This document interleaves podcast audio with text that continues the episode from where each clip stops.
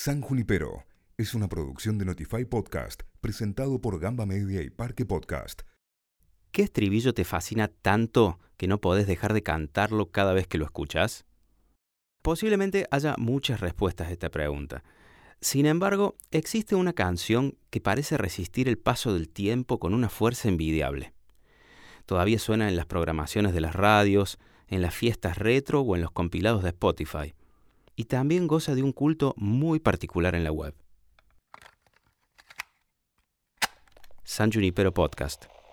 ¿Por qué nos gusta tanto África de Toto? Incluida originalmente en el álbum Toto 4 de 1982, África se convirtió en uno de los mayores hits del grupo integrado por el guitarrista Steve Lukather y el cantante Bobby Kimball, entre otros músicos virtuosos. Pero no fueron ellos quienes le escribieron esta canción, sino el tecladista David Paich junto al baterista Jeff Porcaro. Años después de publicada, y a raíz de las interpretaciones que había suscitado su letra, Porcaro la describió de la siguiente manera.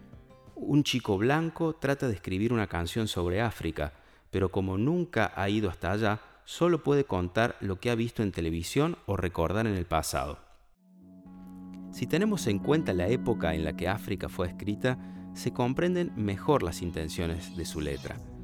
Es la mirada compasiva de dos estadounidenses frente a los problemas de África, como la hambruna o la sequía. El estribillo, ese que todos cantamos, dice, bendigo la lluvia que cae en África. A lo largo del tiempo, la canción se ganó un lugar de privilegio en las FMs apuntadas al adulto contemporáneo. Era común escucharla en locales comerciales, pasillos de hoteles y otros lugares de tránsito en los que suena de fondo alguna radio sin estridencias. Pero esta insistente presencia no explica del todo su fenómeno. Hasta ahí, África parecía destinada al limbo que ocupan otros grandes éxitos de la década de 1980. Sin embargo, de alguna manera logró escapar de ese lugar y reinventarse como hit de la era digital. Desde hace un tiempo la canción fue apropiada por millennials y centennials con un fervor que se debate entre lo irónico y lo genuino, pero nadie del tiene del todo claro las razones de su renacimiento. En un informe publicado por el sitio Vice, el publicista Ben Land arriesgó una explicación. Allí dijo, hay una nostalgia genuina entre las personas de mi edad y una prestada entre las generaciones más jóvenes. Tiene ese lazo al pasado, a su infancia, y eso los hace sentir seguros. África aparece en varios productos culturales del siglo XXI, como la serie Stranger Things o el videojuego GTA. Lo que no queda del todo claro es si llegó hasta allí por su resurrección dentro de la cultura pop o solo por tratarse de un hit ochentoso. En Spotify es la canción más escuchada de Toto, por lejos. Y si la comparamos con un tema como In the Air Tonight de Phil Collins, otro hitazo de aquellos años, la diferencia también es contundente.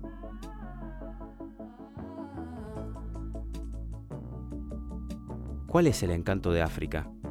¿Por qué nos gusta tanto? ¿Es un placer culposo o legítimo?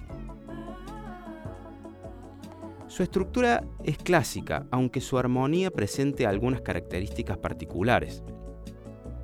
Una de ellas es la variación de voces, ya que Paich canta las estrofas mientras que el estribillo está a cargo de Bobby Kimball. También está el solo, que es de teclado y no de guitarra, pese a que Toto tiene en sus filas a Lukather, uno de los mejores guitarristas eléctricos de la historia. Han sido varios los músicos y productores que estudiaron la canción para saber qué es lo que seduce tanto de África. También ha sido reversionada por otros artistas como Wizard y por algunos aficionados en los más variados estilos, desde el rock acústico al heavy metal. En YouTube estos covers de África siempre funcionan como una buena puerta de entrada para ganar reproducciones. A raíz de su popularidad, muchos se encuentran esas versiones de África gracias a los buscadores. La canción también protagoniza varios memes, desde los más sencillos a los más crípticos. Y por otra parte, algunos sostienen que su encanto es liberador. El diario británico The Independent publicó en 2018 un artículo en el que la definió como la canción más catártica de todos los tiempos.